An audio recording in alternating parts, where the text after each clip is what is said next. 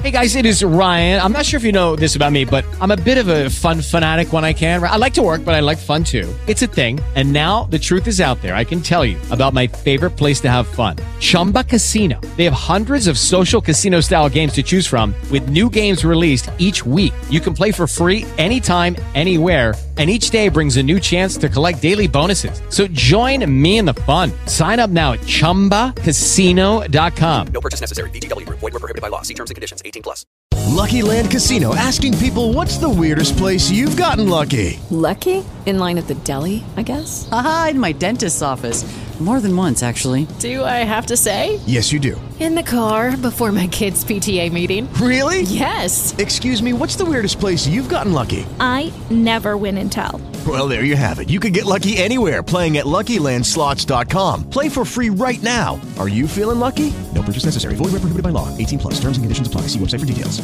Uma apresentadora de televisão bem importante e muito querida deu uma entrevista dizendo que o politicamente correto é um porre, que hoje tudo é assédio, tudo é discriminação e que ela acha tudo isso muito chato. Eu entendo o que ela diz, mas entendo também que as referências que ela está usando não cabem mais para esses dias aqui. Em 1980, era aceitável que um cara chamasse uma mulher de gostosa na rua e muitas achavam isso um tipo de elogio. No contexto de 2020, não se discute mais. É abusivo, não tem graça, não enaltece mulher nenhuma.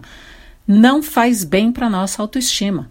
Nos anos 1980, um filme em que o cara pegasse uma mulher meio na força para arrancar um beijo, isso aí fazia parte do enredo de muitas histórias.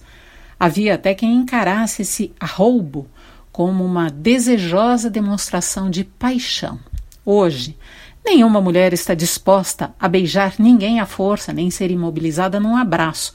E a gente sabe que é exatamente assim que começam os abusos, os estupros, que tem muito menos a ver com sexo e muito mais a ver com demonstração de poder.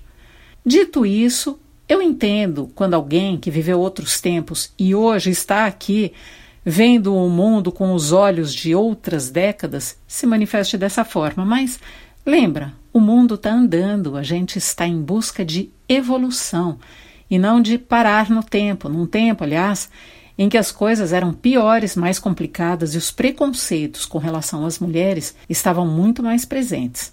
Não tem a ver rigorosamente nada com o politicamente correto tem isso sim a ver com a busca pela evolução da raça. Se você tem uma dúvida, uma crítica ou uma sugestão, escreva para mim. Inês de Castro.